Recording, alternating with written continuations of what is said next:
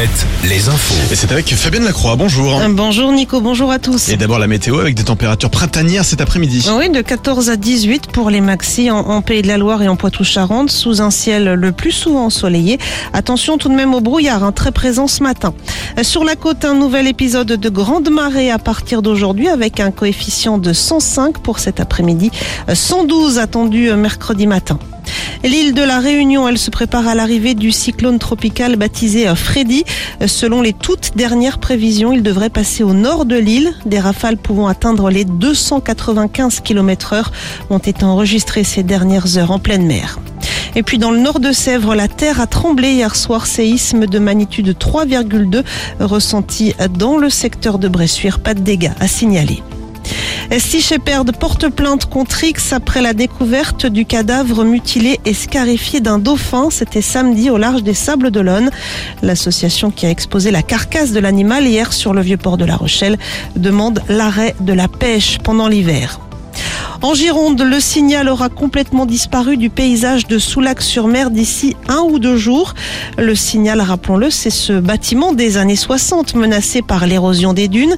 Il a fallu évacuer les habitants des 78 logements en 2014, les indemniser, puis procéder donc à la démolition.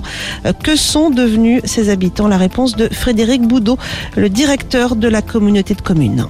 Globalement, on en a certains qui sont partis, ont réinvesti ailleurs euh, pour, leur villégiature, et puis on en a euh, certains qui ont réinvesti sur Soulac ou cherchent à réinvestir euh, sur Soulac, et puis d'autres qui aujourd'hui ont, clairement fait un trait sur sur de telles options. C'était un bâtiment qui était la propriété de gens d'un certain âge. Il y a eu des décès, il y a des successions. C'est aussi les enfants ou les petits enfants qui décident de de réinvestir ou non sur Soulac.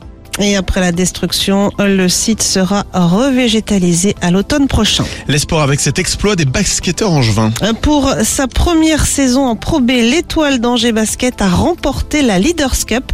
Victoire hier 88-72 en finale face à Boulazac.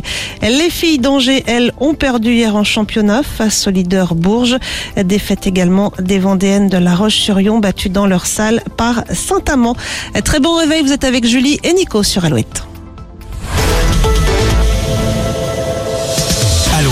Alouette, Alouette, le 6-10, le 6-10 de Nico et Julie. à 7h04, petit coup d'œil sur l'éphéméride de ce 20.